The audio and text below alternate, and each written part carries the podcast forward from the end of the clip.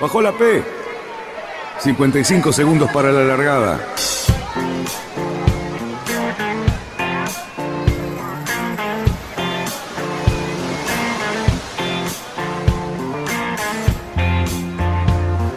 Así comienza Radionautas.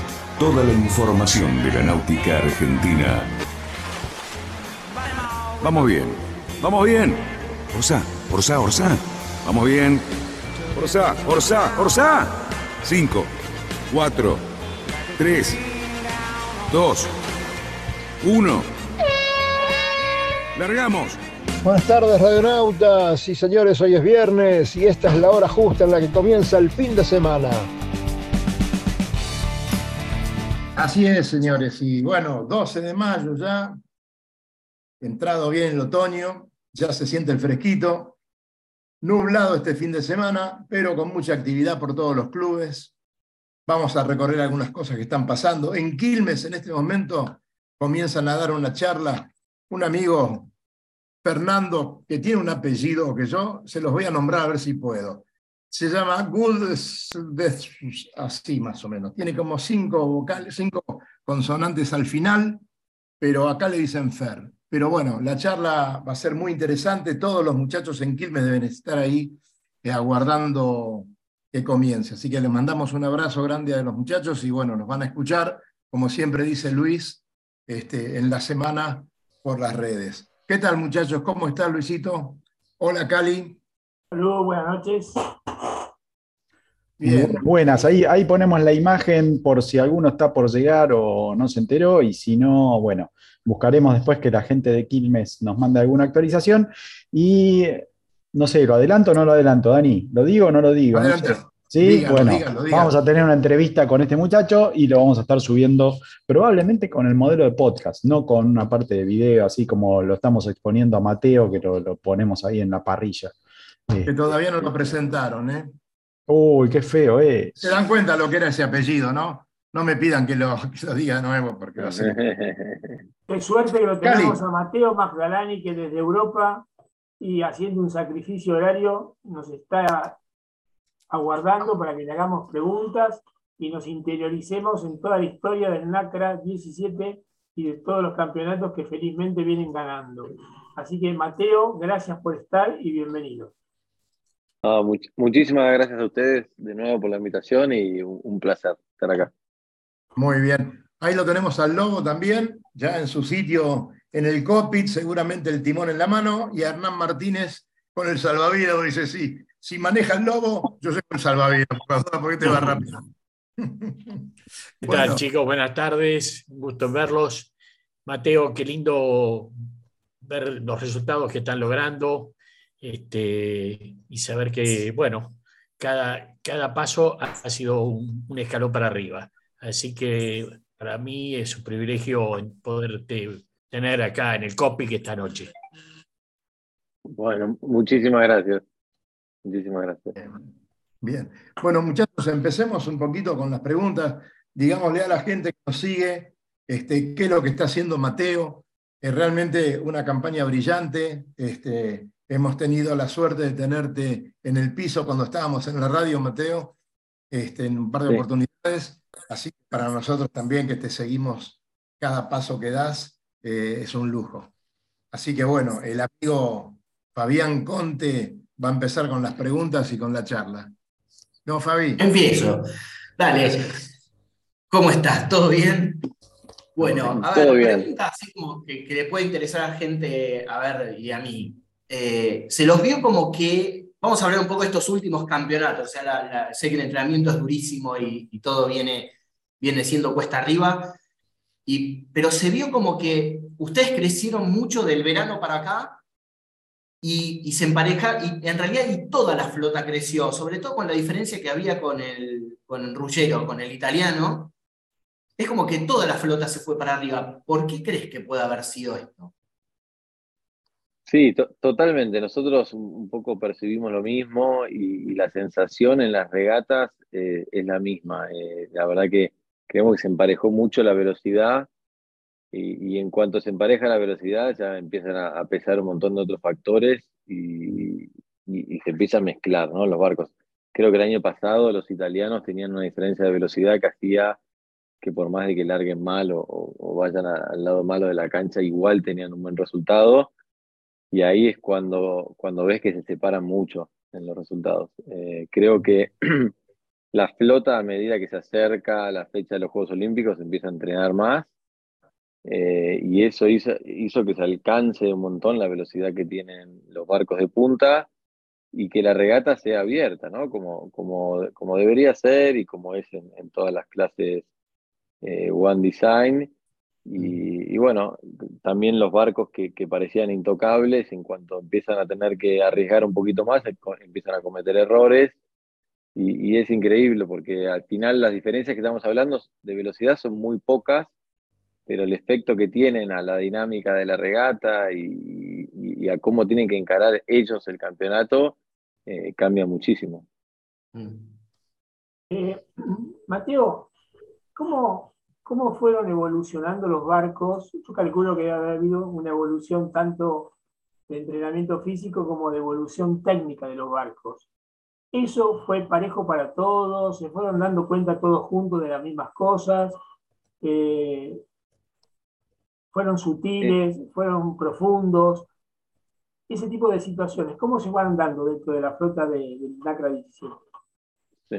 ¿Qué, tal, Cali? Sí, e, es, buena pregunta. Em, a ver, los, el mayor cambio que sufrió el barco, o el único cambio en realidad que sufrió el barco después de Tokio, es que ahora regulamos el, rake eh, activamente. El rake es el ángulo de incidencia que tienen los, los, elevadores, que son esas alitas que van abajo del timón. Eh, eso era algo que antes se podía regular, pero que uno lo tenía que dejar fijo durante la regata. Ahora se cambió el herraje eh, y a través de un sistema con un cabo, mientras vas navegando, podés modificar el rake. Eh, son cuatro grados que, que podés modificarlo y el efecto que tiene eso eh, en, la performance del barco es impresionante, mucho más de lo que yo me imaginaba. los timones se, se, pueden regular independientemente, digamos, vos tenés un cabo para regular el timón de sotavento y otro para regular el de barlovento. Em, ¿Por qué te cuento esto? El año pasado se introdujo eso muy cerca del inicio de la temporada. Nosotros lo recibimos al herraje eh, en marzo y en abril estábamos corriendo regatas. Entonces, la verdad que durante la temporada fuimos aprendiendo de qué se trataba, probando eh, distintas variaciones, a ver qué era lo que servía. Nos enteramos eh, este año que habían equipos que habían mandado hacer el herraje eh, varios meses antes y que les había dado la ventaja de usarlo durante el invierno, antes de que empiece la temporada. Eh, esto es algo, digamos, totalmente legal, pero bueno, que, requiere de varios recursos, ¿no? O sea, el herraje se hizo público, el, diseño del herraje se hizo público, pero, mandar a hacerlo era muy complejo. Eh, algunos equipos sí que lo hicieron, eh, y son los equipos que más diferencia eh, tuvieron el año pasado, entre ellos los italianos, los finlandeses, eh, porque realmente la, el comportamiento del barco y, digamos, cómo tenés que setear esos timones es, clave y, se aprende casi todo probando, probando y entrenando. Ahora, eso me da pie para una pregunta secundaria. O sea, ¿quién audita la clase? O sea, como en otras clases hay medidores y hay jueces y todo lo demás, ¿quién audita la clase como para que todas esas cosas sean un poco, digamos, democráticas y no, y no llegue primero a unos y después a otros? Sí, sí, sí. A ver, la clase eh, en teoría son los miembros los que son dueños de la clase y son los miembros que son los propios navegantes los que votan eh, cada, cada eh, cambio de reglas. Un cambio de reglas necesita el 66% de los votos, un cambio de especificaciones necesita el 50% de los votos. Em, pero bueno, después, como tenemos un solo fabricante, se dan un montón, una serie de, situaciones que terminan siendo muy injustas, porque em, digamos, es muy difícil, eh, hay, poco control de calidad y hay poca posibilidad de reclamar cuando se le entrega algo antes a un barco o, a uno le entregan un material defectuoso y a otro no. Entonces, esa es la pata débil del barco, de tener un solo fabricante que al final, por más de que el servicio no sea eh, bueno, eh, hay que seguir comprándola a él. ¿Cómo funciona la clase? Eh, creo que está mejor. son los, hay un comité ejecutivo que propone cambios. Los propios miembros pueden proponer cambios, pero todo se tiene que votar.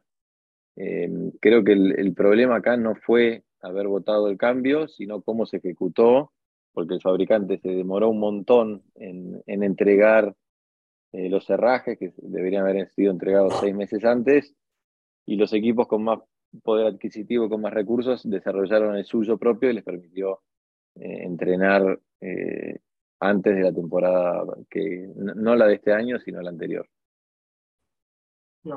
Bueno, no quiero monopolizar porque yo tengo un montón de preguntas, pero no quiero monopolizar la, conversación con, no, Yo, te, quería, te quería consultar un poco sobre los costos, ¿no? Porque estamos hablando de un monopolio, pero también, eh, digamos, me imagino que tiene que ser eh, parejo y posible para todos, ¿no? Los costos de todos los elementos y el mismo barco. Sí, sí, a ver, es, un barco que por los componentes que tiene es un barco caro. Em, a ver, si, vos buscas barcos similares de, otros astilleros, en comparación no es caro, es, es, un montón de plata lo que, lo que vale el barco, pero, pero digamos, tiene un mástil de carbono de 9 metros, tiene todos los foils que son de carbono, tiene los timones de carbono, los cascos son de carbono. Eh, entonces, dentro de todo, eh, la verdad que hay, tiene, tiene, control por parte de la, de la World Selling para, para, no subir los precios. Eh, y, y, es competitivo, digamos, el precio. si uno lo compara con barcos similares de otros astilleros. Eh, el mayor problema creo que hay hoy en día es la consistencia de que, de que los materiales no son iguales y el servicio, de que, de que muchas veces demoran en, en entregar las cosas. De todas las clases olímpicas, ¿este eh, se transformó en el más rápido y en el más complejo? Em, en el más rápido, no, porque ahora eh, que introdujeron al, kite y al, al ah, windsurf. que suponete de los que flotan. De, los que flotan, que seguro. Flotan bajito. De, los que flotan seguro. Y, sí, la verdad que es, bastante complejo el barco pero, mm, pero también hay que, mm, creo que es bueno desmitificarlo eh, un poco. Eh, una vez que empezás a navegar el barco y te empezás a acostumbrar a estos conceptos, eh, no, es, no es tan complicado y de hecho estoy contento de ver que un montón de equipos más jóvenes les está yendo muy bien. Hay un equipo holandés que normalmente queda en el top 10, que son dos chicos que tienen 19 y 20 años que creo que eso lo hace muy bien a la clase porque normalmente estábamos acostumbrados a ver a gente con muchísima experiencia, que, ya llevaba en los catamaranes muchos años, que obviamente pesa y está bueno que pese, pero también creo que está bueno que se demuestre que un chico de 19, 20 años, si le dan las herramientas y, bueno, le, enseñan los conceptos del barco, lo puede aprender rápido y ser competitivo. Eh, necesitamos que, que la gente que termina el 29er, el NACRA 15, se entusiasme y vea una oportunidad. Si, si esos chicos solo ven gente de más de 30 años consagrándose, eh, los inclina más a irse hacia otras clases, eh, los, desmotiva. Bueno, Escuchame, Mateo, una, una pregunta, Mateo. ¿Los, timones evolucionaron desde que se creó la clase o, sigue siendo el mismo que se aprobó para la primera clase olímpica? No, no, cambió. A ver, el mayor cambio fue después de Río, eh, cuando terminaron los Juegos Olímpicos de Río, el barco se cambió casi completamente. Se mantuvo el diseño del casco y el mástil y la mayor, eh, pero después, bueno, cambió el material, se empezó a usar carbono en, la tela de adentro del barco, se cambiaron las orzas, los timones.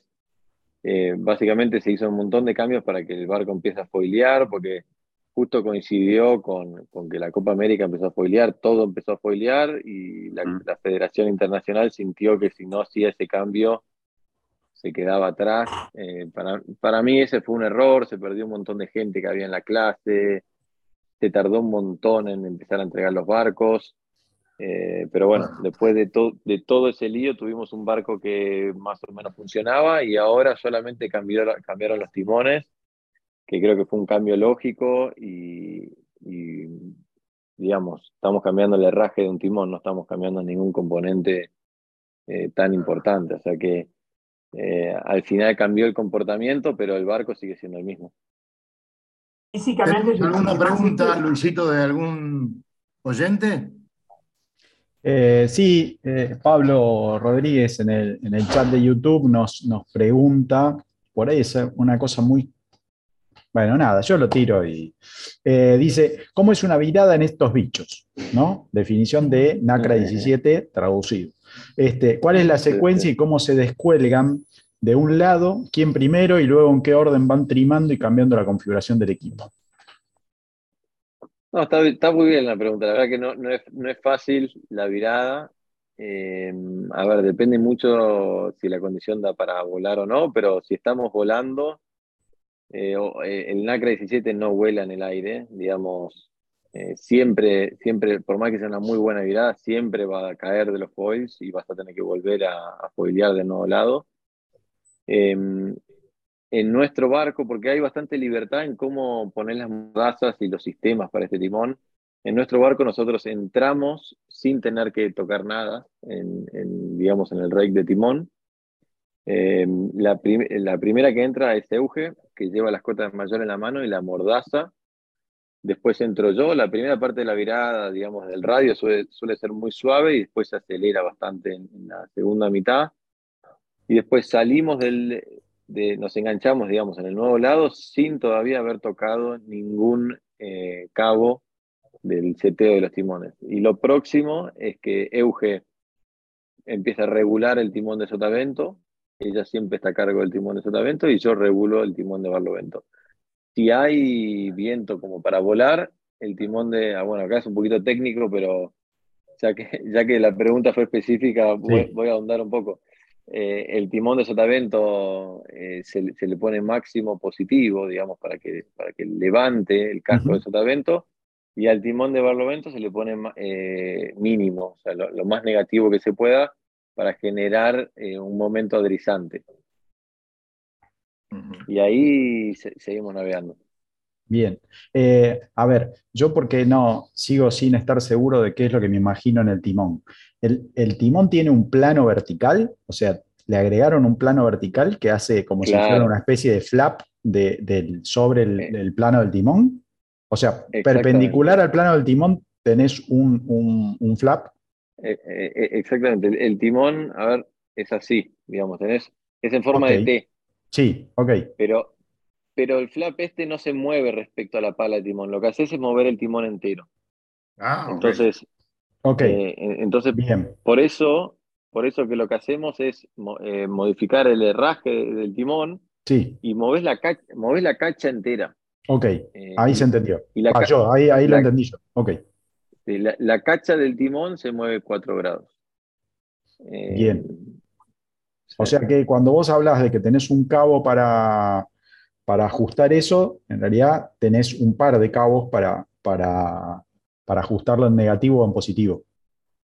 En realidad lo, que tiene, lo, que tiene es un, resorte eh, que vos cuando, cuando, cuando cazás lo comprimís y cuando soltás el cabo se abre y, eso va a, digamos, a un punto sobre pivotea en forma de L y, eso... Después le, creo que si les mando un video que hay en YouTube que es muy explicativo, se entiende Ok, ok. muy fácil. Pero, pero entonces el, negativo del ángulo lo, tenés regulado, digamos, en, el stop de ese resorte. Claro, y, ese resorte está limitado por clase, porque si, ah, vos, ah. Eh, eh, eh, si, vos tenés más posibilidad de ángulos, si vos pudieras regular 6 grados, vas a ir más rápido. Entonces la clase limita que vos puedas regular estos 4 grados y bueno, comprueban que todos tengan el herraje limitado en el mismo punto. Eh, y, Eso significa que, podrían ir más rápido, tal vez en algún momento se modifique para ir más rápido si lo pueden dominar. El problema es, que las cargas empiezan a ser peligrosas para toda la estructura, porque vos al final estás torsionando, es, eso, exactamente. Mm, claro. Exactamente. Claro, claro. Vos, ¿Estás seguro? Sí. Y encima todo es exponencial, ¿no? Porque, a ver, el momento eh, adrizante que genera eso, cuanto más rápido vas, más, más genera. Eh, entonces eh, empezás a poner en peligro las vigas y, un montón de partes estructurales del barco. principalmente lo limitan por eso. Mateo, ¿qué es lo que más se rompe en un lacra? Eh, a ver, así grande que corre riesgo es el mástil. Nosotros tenemos la suerte, y toco madera, de que en toda nuestra carrera no, rompimos un, mástil. Eh, pero bueno, hay un riesgo de que con mucho viento eh, si vos venís volando en popa y, ventilás, que es ese, momento que nos caemos de los foils y el barco se frena en seco, se puede llegar a romper el mástil.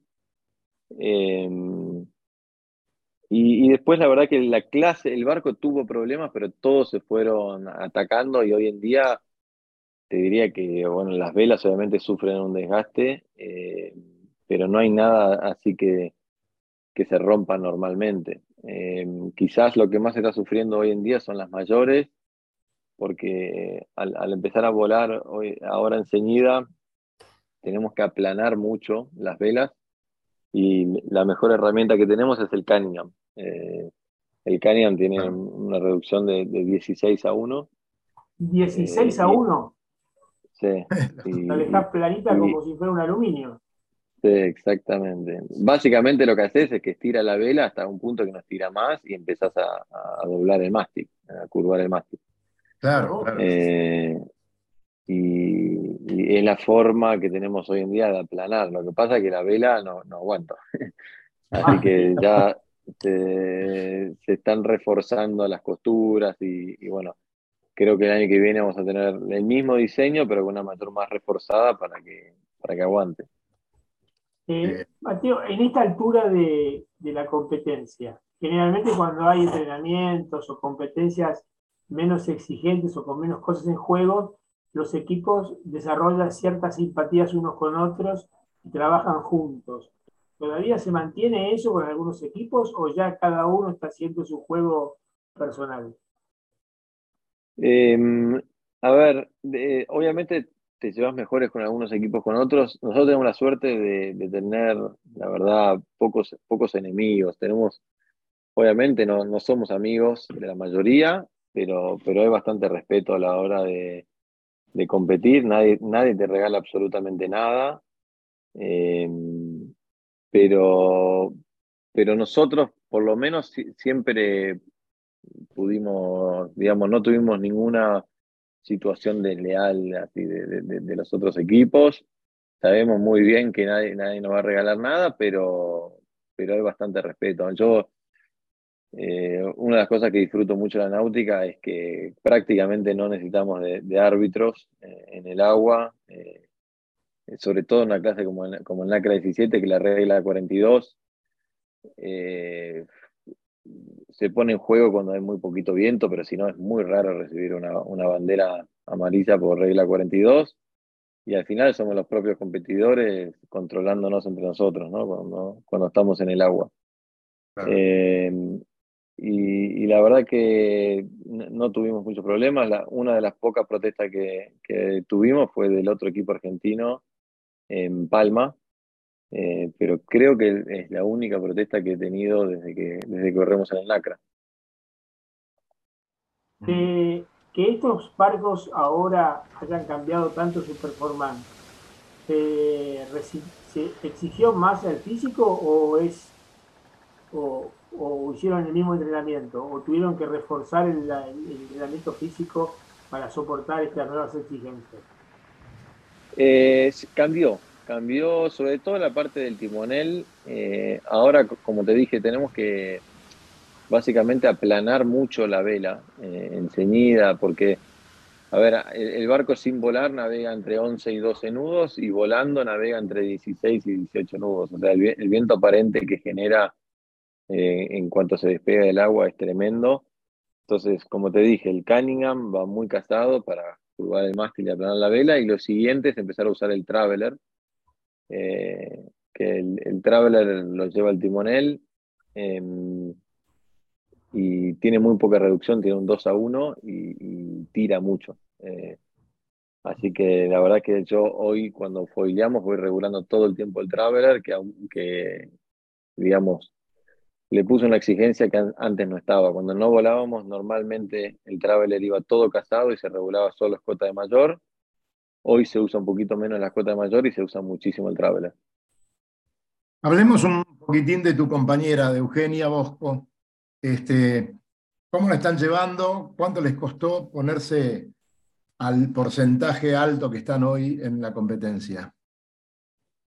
No, bueno, Eugenia, la verdad que al igual que, todo el equipo, que eso también involucra a nuestro entrenador Javier Conte, está haciendo un esfuerzo tremendo para, para que hoy estemos acá, que lo venimos haciendo hace muchos años, pero creo que hoy llegamos a un punto de madurez y, ciertas cosas en, nuestra vida en nuestra preparación eh, que hace que estemos llegando a un, a un rendimiento mucho más alto.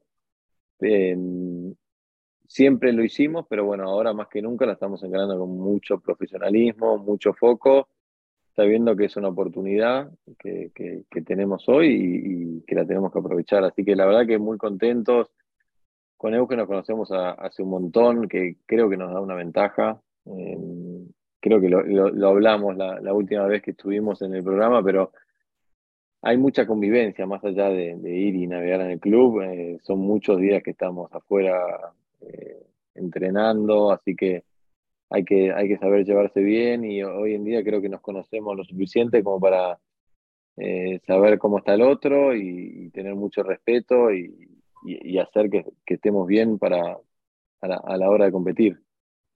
Sí, me, alegra mucho porque hay, gente que se ve que escuchó el, el, programa anterior ¿sí? y preguntan si la furgoneta sigue funcionando todavía. Sí, Sí, sí, sí, sí, Estamos, es una excelente pregunta esa, porque nos lo, preguntamos nosotros todo el tiempo cuánto más va a tirar, eh, pero sí, sí, sí, sí, sigue dando que hablar. Igual este año tomamos la decisión de hacer casi todo en ferry, así que fuimos de Valencia a Palma en ferry, que eso no hay opción, y después para ir a nos tomamos también un ferry de Palma a Tulón, que queda ahí cerca. Así que estamos haciendo todo lo posible para que la furgoneta viaje la menos cantidad de kilómetros, pero, pero sigue, sigue tirando.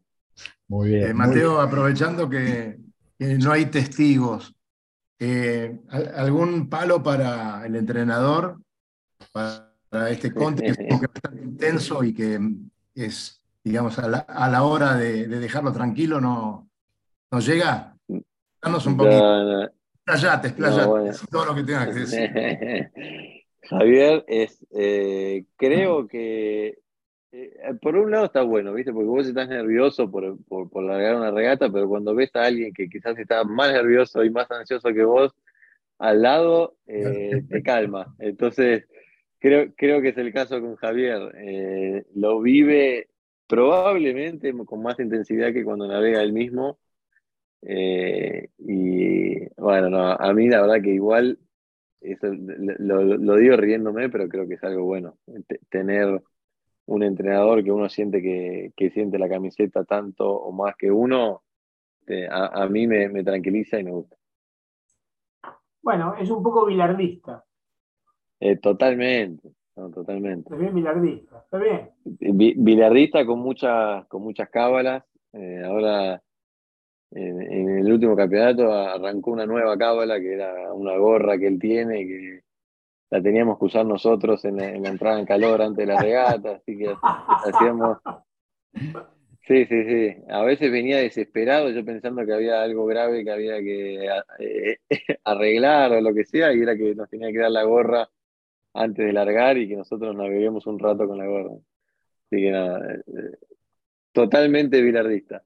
Bien, perfecto. Decime, de, toda la flota, eh, ¿qué te consideras dentro de los primeros cinco, en la mitad, o quiénes son los contrincantes a los cuales los tenés como enemigos potenciales o adversarios potenciales más difíciles?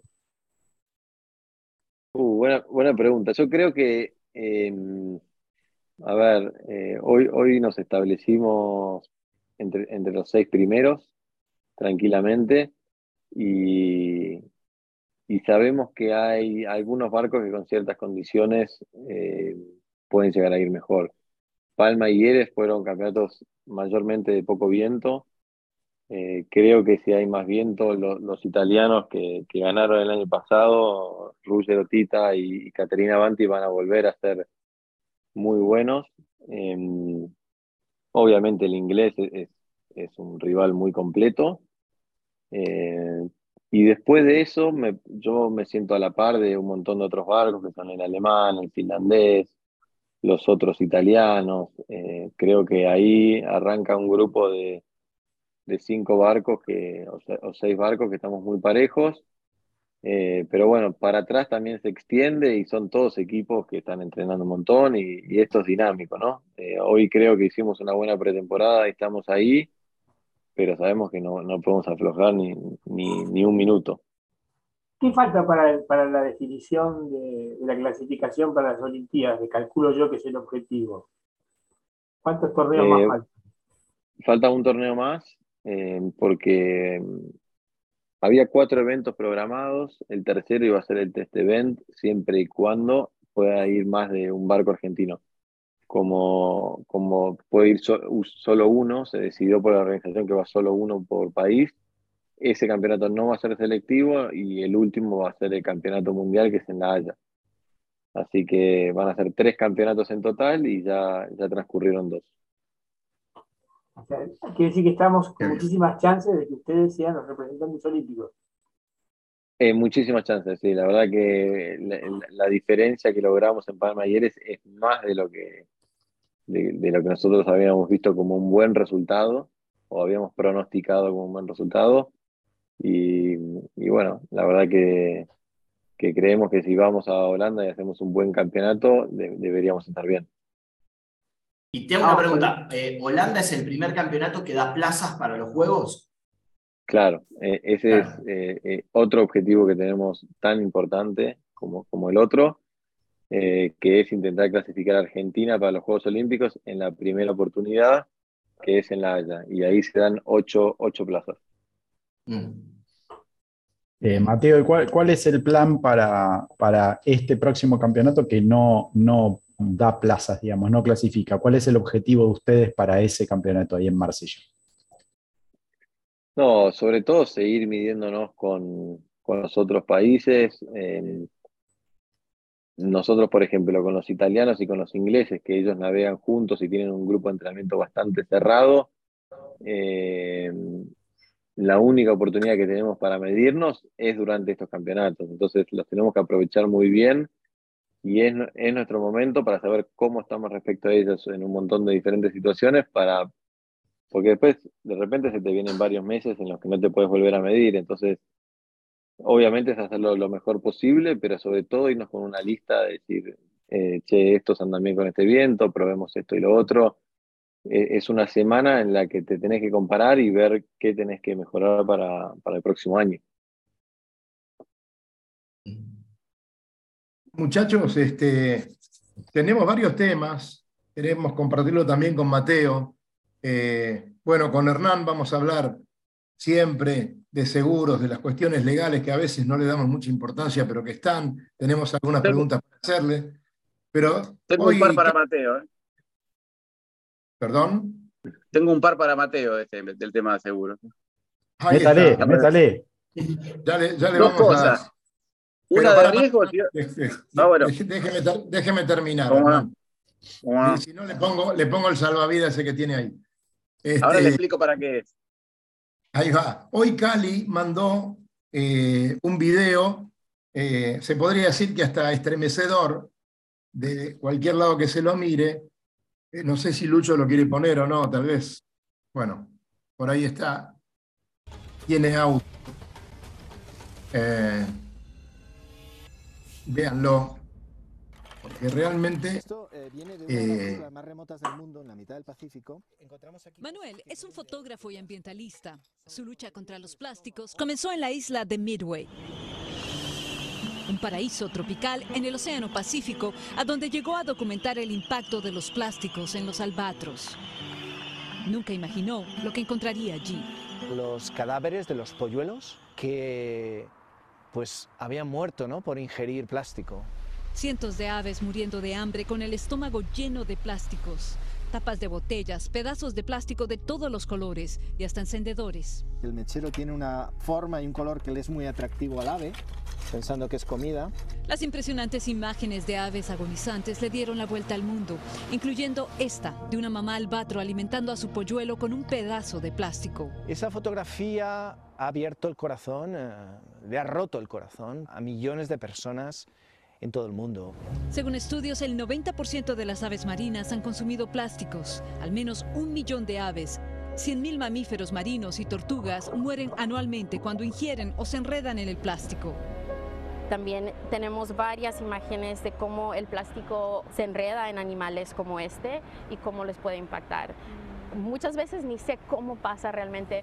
Y aunque parezca increíble, este material llega al estómago de animales que no viven en el mar. Acá tengo los contenidos del estómago de un camello del desierto de Dubái. Hay tanto plástico en el medio ambiente allá que muchas veces los camelos se confunden el plástico por la comida.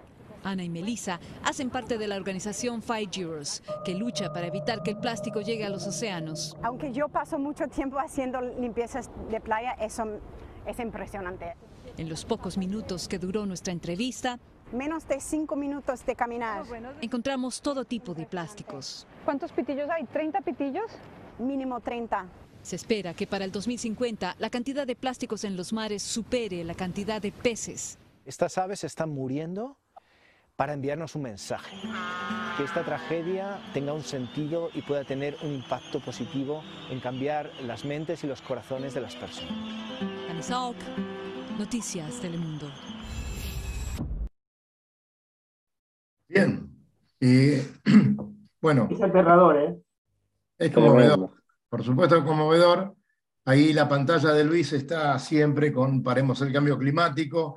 Mateo debe cruzarse de vez en cuando con botellas o con quién sabe qué cantidad de cosas. Lo vemos todo el tiempo.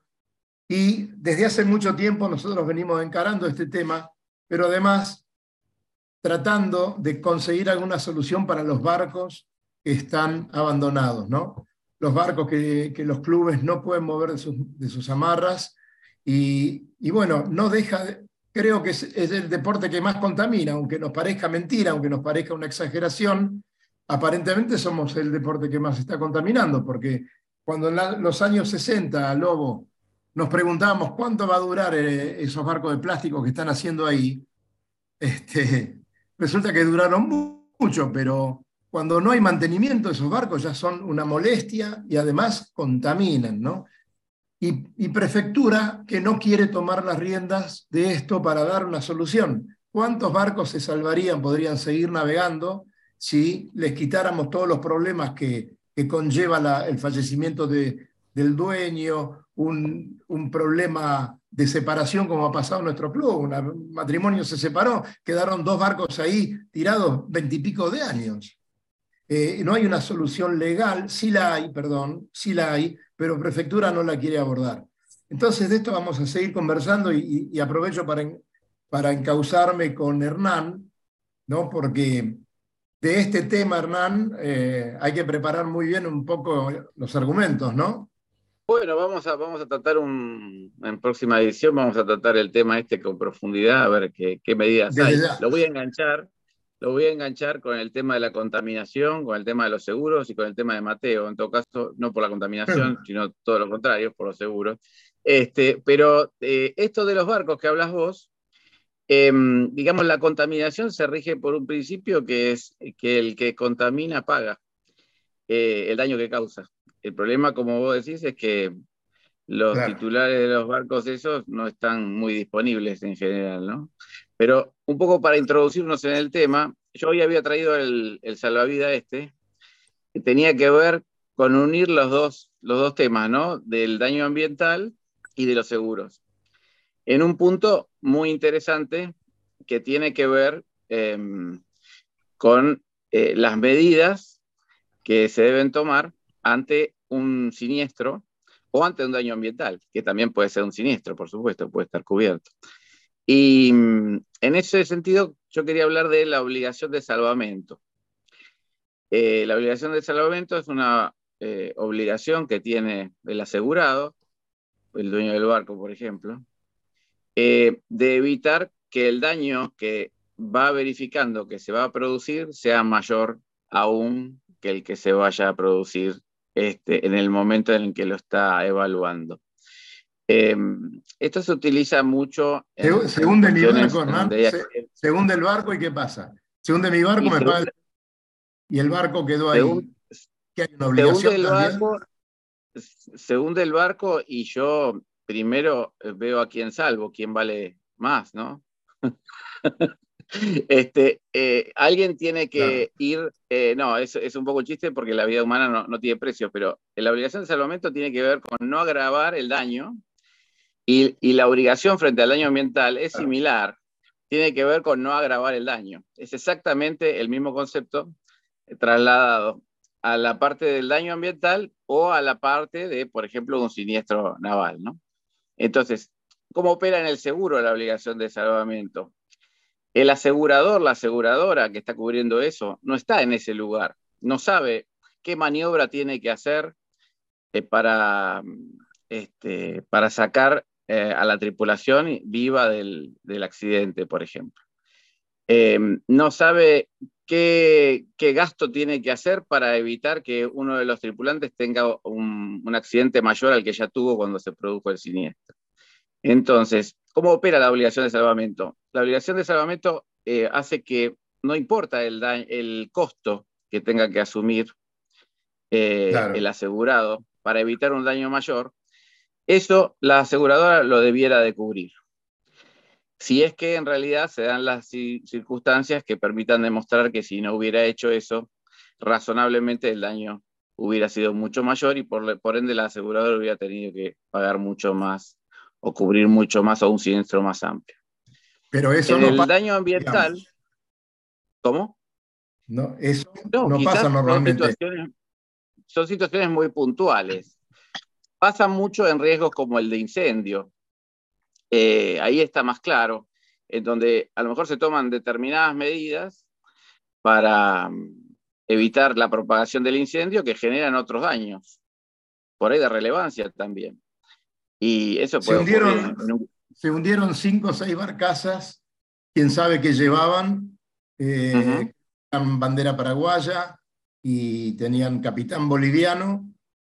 Eh, ¿Qué pasa con eso? El daño ambiental de esas barcazas, con todo lo que tenían, eh, hubo un comunicado que, que, no contaminaban, que no tenían ningún problema, que estaban a más de 20 metros de profundidad. Es decir, ahí seguramente hay un seguro y tal vez haya un dolo por ahí dando vueltas. Los hundimientos muchas veces. ¿Cómo se.? No, necesariamente habría un seguro, podría haber un seguro, podría no haberlo, en el caso ese. Podría eh, no saberse el contenido de la carga, y de hecho no se debe saber, como decís vos, tendría que haberse peritado, pero digamos, eh, a lo mejor es, más sencillo eh, tomar la declaración jurada del contenido y, asumir que eso es lo que está en el fondo del río, ¿no? Eh, es más sencillo porque vos sabés que, que uno de los deberes de las autoridades públicas son las de eh, proteger el ambiente. Y si esa carga que vos decís que, eh, que no era dañina para el ambiente lo era, bueno, estaríamos en un, en un, problema en el que tendrían que haber tomado cartas en el asunto, ¿no? En ese caso. Eh, ¿Qué, le ibas a preguntar, a Mateo, Hernán? Ah, esto no es gratuito, ¿eh? Esto no es gratuito porque si el, si el Estado se pone a, mitigar, se llama mitigar en el daño ambiental, el concepto este, a, parar los efectos del daño para que no sea mayor, el, armador va a responder por esto. al igual que en el seguro este, respondía eh, la aseguradora, por el salvamento, acá el armador tiene que responder por el daño ambiental, el causante del daño. A Mateo le quiero preguntar esto. Le quiero preguntar, em, bueno, ¿qué riesgos más importantes ves vos en, el, en, la práctica ¿no? de regata eh, en cuanto a maniobras más complejas o más, este, en donde hay que ir más al límite por ahí, em, que identificas un poco que, o que te parece que, que puede ser eh, interesante describir. Nada más, por ahí no es interesante describir, así que no, no te pido que lo hagas si no es así. Y, eh, y en cuanto a un poco la, la, cobertura que tienen ustedes, supongo que, bueno, ellos son deportistas de alto rendimiento, en definitiva, eh, están más orientadas sus coberturas a esa calidad que al hecho que, estén en náutica o no, pero bueno, puntualmente quizás este, alguna cobertura de lesiones, accidente, eh, algún accidente, algunos eh, gastos médicos en el lugar, una serie de cosas que supongo. ¿Tienen ese tipo de cobertura, Mateo? Tienen, ¿Tienen ese tipo de cobertura? Sí, sí, sí la tenemos. a ver, ahora tanto Eugenia como yo somos residentes en Europa. Eh, e-, ella hizo a través de sus familiares papeles italianos y, bueno, yo soy residente ahora en España y, tenés acceso a, salud pública de toda Europa eh, una vez que, sos residente y al mismo tiempo tenemos una cobertura, eh, digamos, privada acá en Europa en el caso de, de tener algún accidente, o sea que en, cuanto a nuestra a, nuestra nuestro físico y, lesiones sí que estamos cubiertos. Después tenemos, digamos, el seguro obligatorio de responsabilidad civil que te piden hoy en día en los en los campeonatos. Eh, es el único que es, eh, que, que, es obligatorio. Que eso se hace a través de la Federación Española de Velas, una licencia federativa. Vos, vos te federás como, como navegante eh, y ellos tienen digamos, un convenio con una empresa aseguradora y estás cubierto en todas las regatas. Si te vas fuera de Europa, tenés que hacer una ampliación. Mientras corras en Europa, tenés la responsabilidad civil eh, cubierta. y, eh, las dos cosas más importantes, Mateo, la cancelación de eventos y el barco. ¿Cómo está eso? El barco no lo tenemos asegurado. Lo intenté varias veces, no es fácil porque las aseguradoras no quieren asegurar barcos de regata que, navegan a estas velocidades y que tienen tanto riesgo de, romperse. Sé que hay algunos países donde lo logran. Eh, nosotros un año tuvimos una vez un seguro para el barco y la vez que tuvimos un siniestro nunca logramos eh, cobrar. Entonces, al, final, eh, la verdad es que no, no tenemos para, para, el barco. Y me hiciste otra pregunta más que me, que me olvidé. No, que cuando, viste, cuando te cancelan un evento, que vos ya tenés todo un movimiento hecho, gastado tu presupuesto, encarado, y bueno, y por ahí se cancela algo, eso te lo tenés cubierto por algo, por ejemplo. Eh, no, no, no, no, no tenemos, por suerte nunca nos pasó, sí nos han devuelto las, las inscripciones, en, eso normalmente eh, te, lo devuelven si se cancelan. La vez que, ah. que pasó eso, que fue con el COVID, eh, nosotros no, no, no, habíamos hecho ningún gasto hasta el momento, eh, pero tampoco, tampoco tenemos eso, eso cubierto, la verdad. Em, bueno, eh, este tema, perdóname Hernán que te corte, pero quiero mandar un... No, no, por favor. Porque este tema da para, para muchísimo, pero también tenemos algunas cositas que preguntarle al Lobo y algún temita. Pero les quiero decir que Multimarine es un servicio de soluciones integrales a las necesidades de tu embarcación. Tratamiento de la obra viva, pintura, instalaciones eléctricas, sanitarias, mecánicas, interiores, laqueado, tapicería, optimizaciones, restyling. Así que bueno, esto es con los mejores materiales disponibles, presupuestos detallados sin cargo. Ahí tienen el teléfono de Multimarine. Y pregúntenle por el presupuesto. Y luego le aclaran que tienen un 10% de descuento por, por venir de parte de Radionautas. No se olviden. Adelante, Lobo, ¿cómo andamos?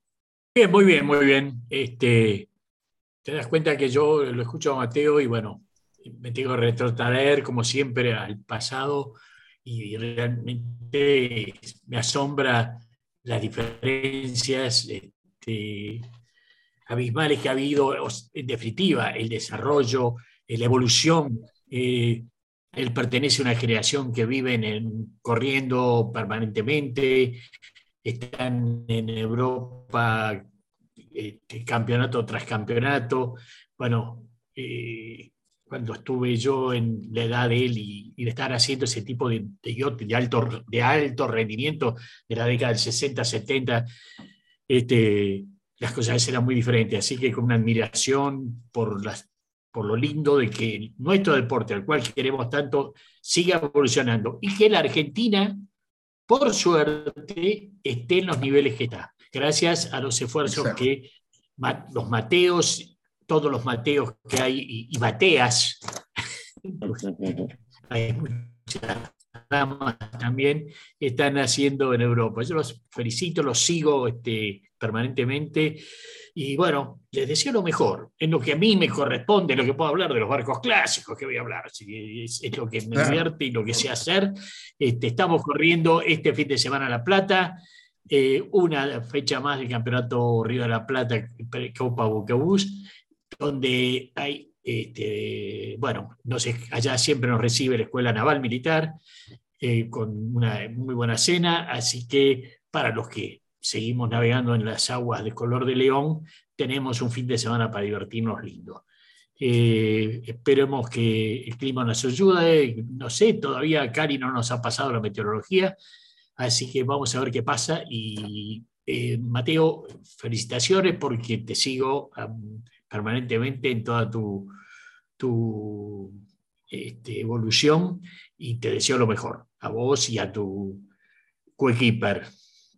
Bueno, muchas gracias Lobo por las palabras y bueno, muy honrado de, tus comentarios y la verdad que sí, es, eh, yo tengo mucha inspiración de, todas las generaciones que, que navegaron antes de nosotros y seguro que nos marcaron un camino. Claro que sí, claro que sí. Podemos aprovechar una cosa que dijo el Lobo, ahora que aparece esto, pero tuvimos una muy buena performance en el Campeonato Africano de Optimis. Eh, campeón y subcampeón. Eh, no tengo, desconozco, Fabián probablemente sepa más allá si es un campeonato exigente o no, probablemente no de los primeros, pero en definitiva Argentina estuvo primera y segunda. Argentina estuvo primera y segunda y ganaron por equipos también. Por equipo también, ¿eh?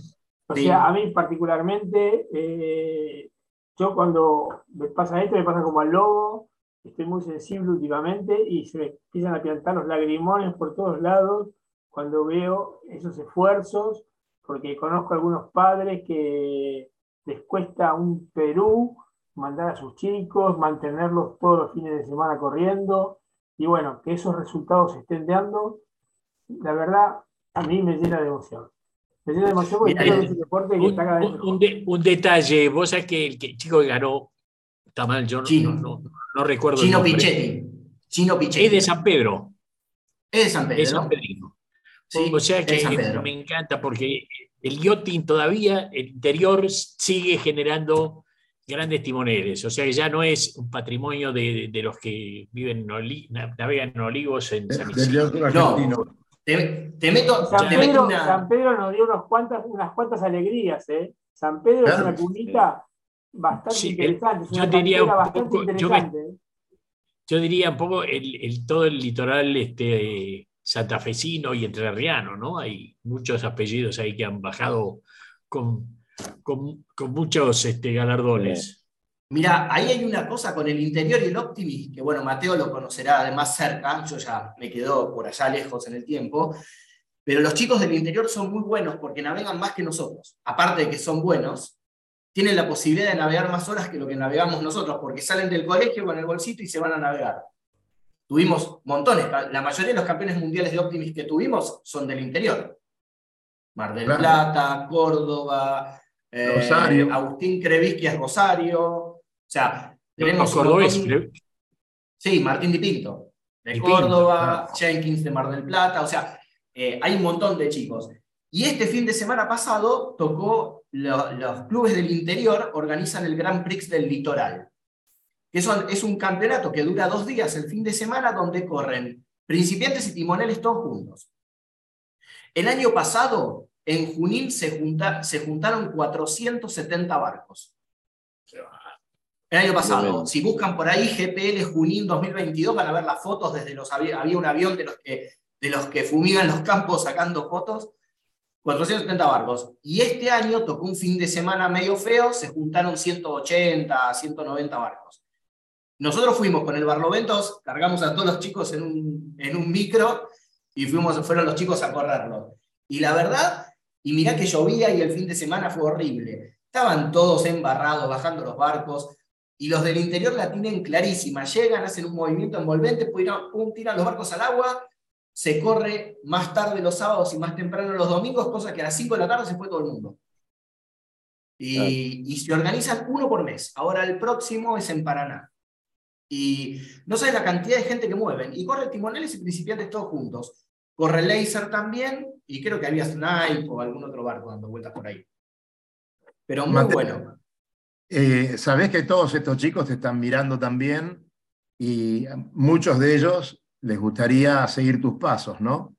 Eh, ¿Vos qué pasos te gustaría seguir de acá en más? ¿Qué, qué serías o qué te gustaría correr este, luego del NACRA?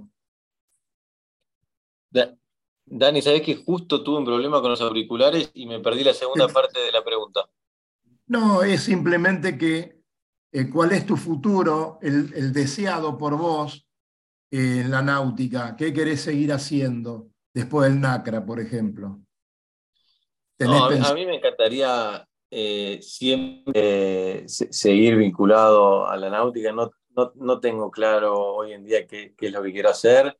Eh, me, me, soy un fanático, la verdad que la vida me fue llevando hacia el olimpismo y hoy estoy muy enfocado en esto y me encanta, pero pero también me gusta seguir las regatas oceánicas, eh, me, me, gustan todo tipo de barcos grandes, los barcos clásicos, o sea, ir a, ir a correr eh, en, en, cualquier tipo de barco me encanta, así que... Venite no a San Antonio cómo... cuando quieras. sí, sí, me encantaría, no, en, en, serio, así que re, realmente no, no sé qué voy a seguir eh, después, pero, pero bueno, también me, me gustaría poder, eh, es eso que decís, que, que, ojalá haya algunos chicos mirando esto y si, si inspiramos a alguien, sería espectacular y, y siempre pienso que, que, me gustaría llevar a cabo algún proyecto eh, en, en, Argentina y poder ayudar a, nada, a, a, que la gente se involucre en la náutica. No te queda duda que está ¿Te sentís más famoso? ¿Cómo? ¿Te sentís más famoso? Eh... En la náutica no hay famoso. ¿Cómo? No, me refiero si te sentís más famoso o te sentís más reconocido o por lo menos.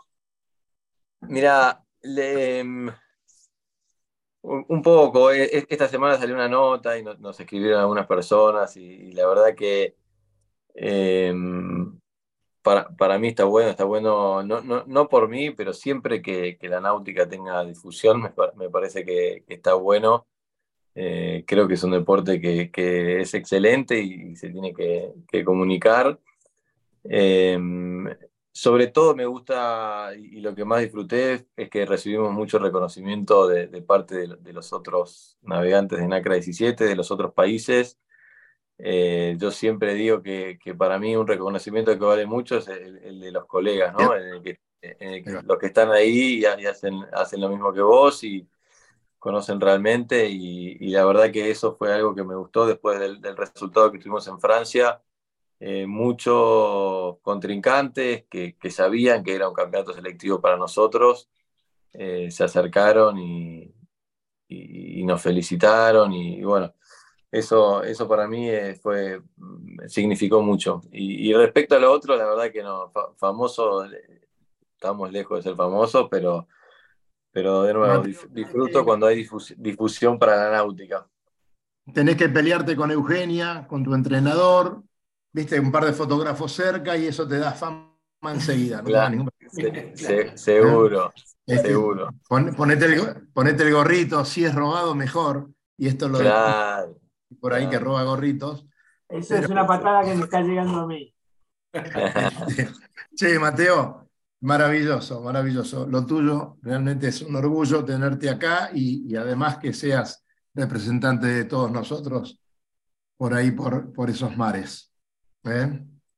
Bueno, la, eh, de nuevo, muchísimas gracias por la invitación. Mí, para mí es eh, un, placer y, ahí está esa gorra robada famosa. Sí.